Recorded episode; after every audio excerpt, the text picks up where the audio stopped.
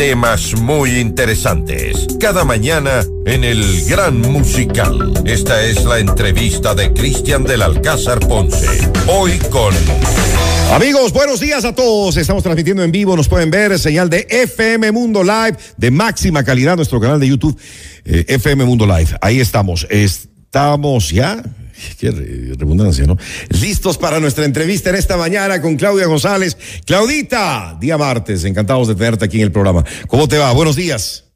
Martes, que, eh, Cristian querido, iba a decir martes querido, queridísimo, el martes del segmento de parejas, tú, FM Mundo y todos. Buenos días. Que no puede faltar. Bueno, el día de hoy vamos a hablar, Claudita, de mejor solo que mal acompañado. Yo quiero invitarles primero a nuestros amigos, si tienen preguntas, quieren participar con sus comentarios, sus vivencias, lo que les ha pasado, lo que les ha sucedido, que nos escriban con toda confianza, por favor, nuestro WhatsApp es del 098 999 9819 ¿Qué tanto nos puede afectar una mala compañía? Mucho, ¿verdad?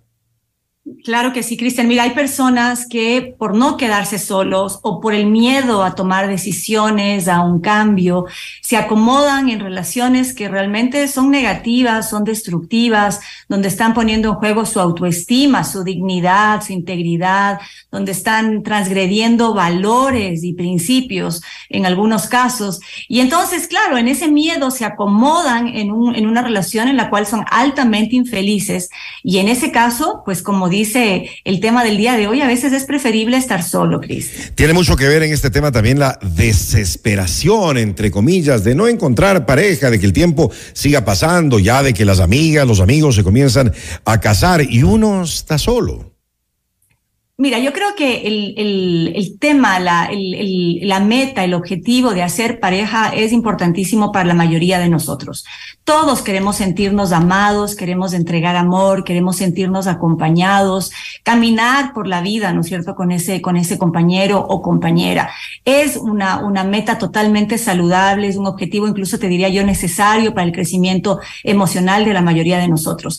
Aún así, no por tan importante que sea el amor, la relación de pareja en nuestras vidas, pues vamos a estar desesperados, como decías tú, y dispuestos a lo que sea con tal de tener pareja. Es verdad que también, más allá de esa necesidad y de ese anhelo de amor, hay una presión social, o sea, como que estando solo no siempre encajas bien, todos los demás generalmente salen, hacen reuniones, están en pareja y los que están solos pueden sentirse como que no encajan, como incómodos. Entonces puede también haber esa presión en, en nuestra sociedad ecuatoriana. También normalmente la gente que se mantiene sola mucho tiempo, como que hay algunos que les ven con lástima, otros como que les señalan, ¿no? Entonces son todos esos aspectos que también tenemos que tener conciencia y aprender a gestionarlos. Sí, y cuando una persona está desesperada, se siente, ¿no? Se siente y a veces eso puede ahuyentar también a los demás, incluso a lo que podría convertirse en su momento en una relación.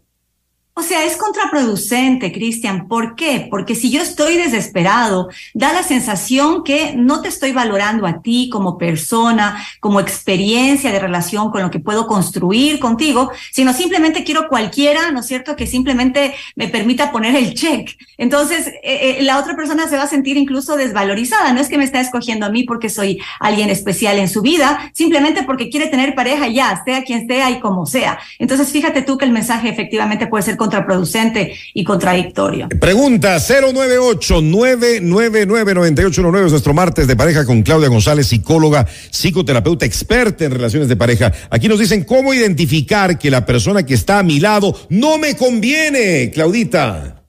Mira, eh, si es que esta persona te trata con faltas de respeto, hay malos tratos, ni se diga si es que hay violencia y agresividad ya explícita. Si es una persona que miente, que te dice una cosa y hace otra, que no está disponible emocionalmente cuando tú lo necesitas o cuando tienes una dificultad, no te acompaña. Y si la mayoría del tiempo te sientes infeliz, te sientes incómodo, te sientes inseguro, pues probablemente no es la persona que te conviene. Una relación de pareja implica respeto, alegría, armonía. Van a haber altibajos, por supuesto, malos momentos, ciertos conflictos, pero esos tienen que ser la minoría, Cristian. La mayor parte del tiempo uno tiene que disfrutar de estar en la compañía de la otra persona. Y uno se da cuenta eh, siempre si la persona que está, a tu lado, que está a tu lado no te conviene, no es la persona con la que necesitas estar y es mejor poner poner un fin.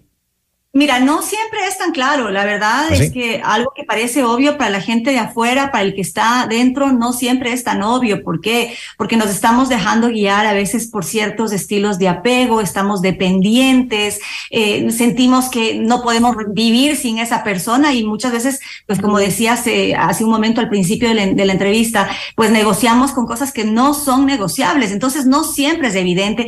También, Cristian, porque nos traiciona esa esperanza de que va a ser diferente, que mañana va a cambiar, que yo voy a lograr que esto cambie, ¿no? Entonces nos enganchamos con esa esperanza y a veces damos demasiadas largas y demasiado tiempo a una relación que realmente no tiene futuro. Tenemos en mensaje 098-999-9819. Qué buen tema, Cristian, qué buen programa. Saludos a ti y a Claudia, que es una excelente terapeuta. Sí, sí, sí, mil veces. Mejor sola que mal acompañada. Después de dos divorcios y ocho años de estar conmigo misma, puedo decir que me encanta mi vida, pero la gente siempre te dice que cómo vas a estar sola. Y por más que se les explique que estoy bien así, ellos creen que me tienen que buscar pareja. Ja, ja, ja. Nos pone, solo le llevo la corriente, eh, pero me quiero más a mí como para tener a cualquiera en mi vida. Ahora sí soy exigente.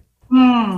Mira, yo tengo, gracias por ese testimonio lindo, así, honesto. Y fíjate, Cristian, que tengo algunas personas en la consulta que después de una mala relación o de situaciones de infidelidad o de haber soportado eh, eh, temas ¿no? y tratos que no eran adecuados, mucha gente viene y me dice, vea, yo no sé si voy a poder salvar esta relación, pero lo que sí quiero es paz en mi vida. Me he dado cuenta que la paz es lo más valioso y si esta relación se tiene que terminar, pues lo aceptaré, ¿no? Lo que no voy a arriesgar es mi paz. Y a la final, Cristian, es así. Mira que yo he escrito el, libro de Amar no cuesta tanto y trabajo con parejas y soy muy defensora de la relación de pareja y creo en el amor eh, bajo, bajo toda circunstancia. Aún así, hay relaciones que no valen la pena, Cristian, ¿no? Y, lo que puedes estar con pareja, sin pareja, estar solo, lo que no puedes permitir bajo ningún punto de vista es negociar con tu bienestar ni con tu dignidad, porque ese bienestar personal, esa dignidad es la responsabilidad de cada uno y es algo que no puede competir con la relación de pareja. No por tener pareja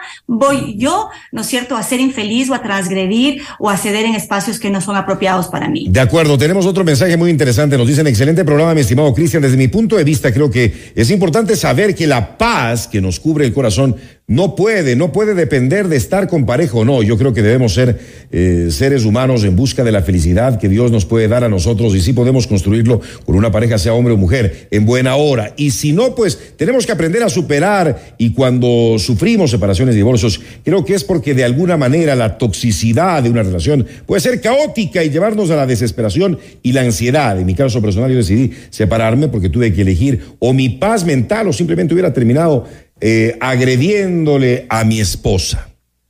Mira, mira qué testimonio tan, tan importante y muchísimas gracias siempre por esa colaboración. Y yo a todo lo que esta persona ha dicho tan, tan sabiamente eh, añadiría una cosa importante, Cristian. Es que cuando uno está en una mala relación es cuando más solo se siente. De hecho, creo que no hay peor soledad que la de estar acompañado, como yo lo mencionaba en mi libro, ¿verdad? Porque tienes pareja, hay alguien a tu lado, pero no hay vínculo, no hay conexión, es tan mala la comunicación, te sientes, sientes tanto desamor que es peor que estar solo, ¿verdad? Y eso necesitamos hacer conciencia.